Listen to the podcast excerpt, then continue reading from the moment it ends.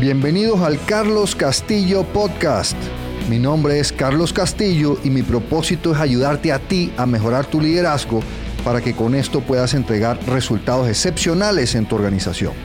Entonces en estos podcasts vamos a estar hablando de técnicas, de herramientas y de consejos que te permitan mejorar tu liderazgo y así entregar esos resultados excepcionales en tu organización. En este episodio te quiero hablar de una reflexión que me surgió hace unos días cuando eh, me dio un golpe muy fuerte en la nariz jugando básquetbol y de hecho me la fracturé. Y es cómo ser, cómo demostrar liderazgo en un equipo cuando tú no eres el líder. Entonces, como les contesto, fue en el básquetbol. Eh, a mí me encanta, es uno de mis hobbies, me, divierte mucho el básquet, me encanta, me entretiene, me parece un deporte muy lindo. Y juego en, ah, juego en, un, eh, en un equipo en la, en la segunda división en la Liga de Baloncesto de Guatemala para el equipo La Playa. Pero resulta que yo no soy muy bueno. Yo no soy muy buen jugador. Yo empecé a jugar básquetbol muy viejo y empecé a jugar, bueno, muy viejo. Empecé a jugar básquetbol a los 28 años, nunca jugué en el colegio, no jugué en la universidad y empecé a jugar básquetbol un poco, un poco mayor. Y resulta que me gusta mucho y todo, pero no soy muy bueno. Esa es la realidad. Yo no soy un buen jugador. Y de paso que es una característica importante del liderazgo, que es conocer tus fortalezas y debilidades. Entonces no soy muy buen jugador. Yo les diría que yo estoy entre los tres peores jugadores del equipo donde estoy. Entonces, muchos de nosotros con frecuencia o, de vez en cuando nos vemos en esta situación que es, ok, yo no soy la estrella del equipo, no soy una de las estrellas, no soy un buen jugador eh, y quizás ni siquiera lo voy a llegar a ser, como es mi caso en el básquetbol. Y entonces ahora, ¿cómo, cómo demuestro yo liderazgo en esa situación donde yo soy miembro de un equipo? y no soy muy bueno, no soy una de las estrellas y quizás no lo voy a hacer.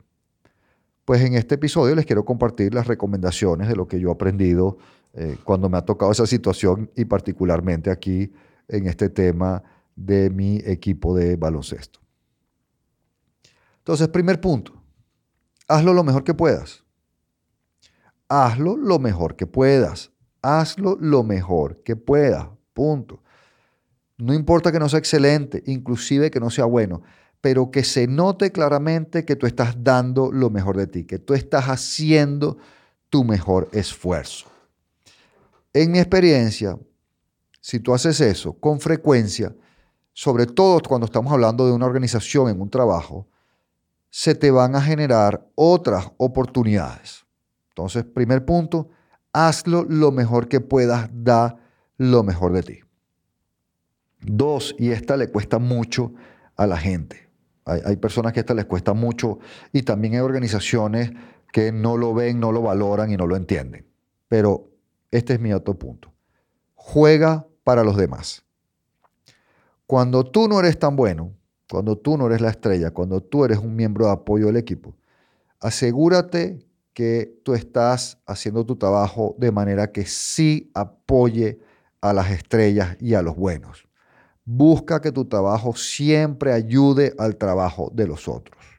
Entonces, en el caso particular del, del básquetbol, del baloncesto, si yo tengo la oportunidad de hacer un tiro, pero veo a uno de las estrellas que tiene una oportunidad de hacerlo, yo me tengo que sacrificar y darle el balón. Eso es jugar para los demás. Si hay la oportunidad de lo que tú vas a hacer, lo haga alguien que lo hace mejor que tú, dale la oportunidad. Y esa para mí es la gran definición del trabajo en equipo, que es que tú eres capaz de colocar el logro del equipo por encima de tu logro personal. Entonces, segundo punto, entiende que tú juegas para los demás y juega para los demás.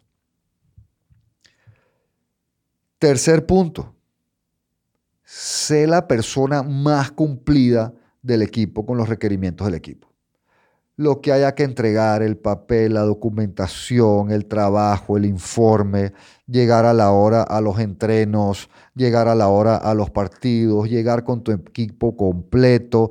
Sé el más cumplido. Sé el más cumplido con los requerimientos del equipo. Y cuarto y último punto, mantén siempre una buena actitud. Mantén buena actitud. Si solo te dejaron jugar cinco minutos en el partido, mantén buena actitud. Cuando el coach te puso a jugar, buena actitud. Cuando el coach te sacó del juego, buena actitud. Mantén buena actitud, una, actitud de entusiasmo, una actitud positiva, una actitud de camaradería hacia el resto del equipo, una actitud de servicio, una actitud de apoyo. Mantén buena actitud. Entonces, ahí les dejo este episodio de cómo demostrar liderazgo en un equipo cuando no eres la estrella ni eres de los mejores en el equipo.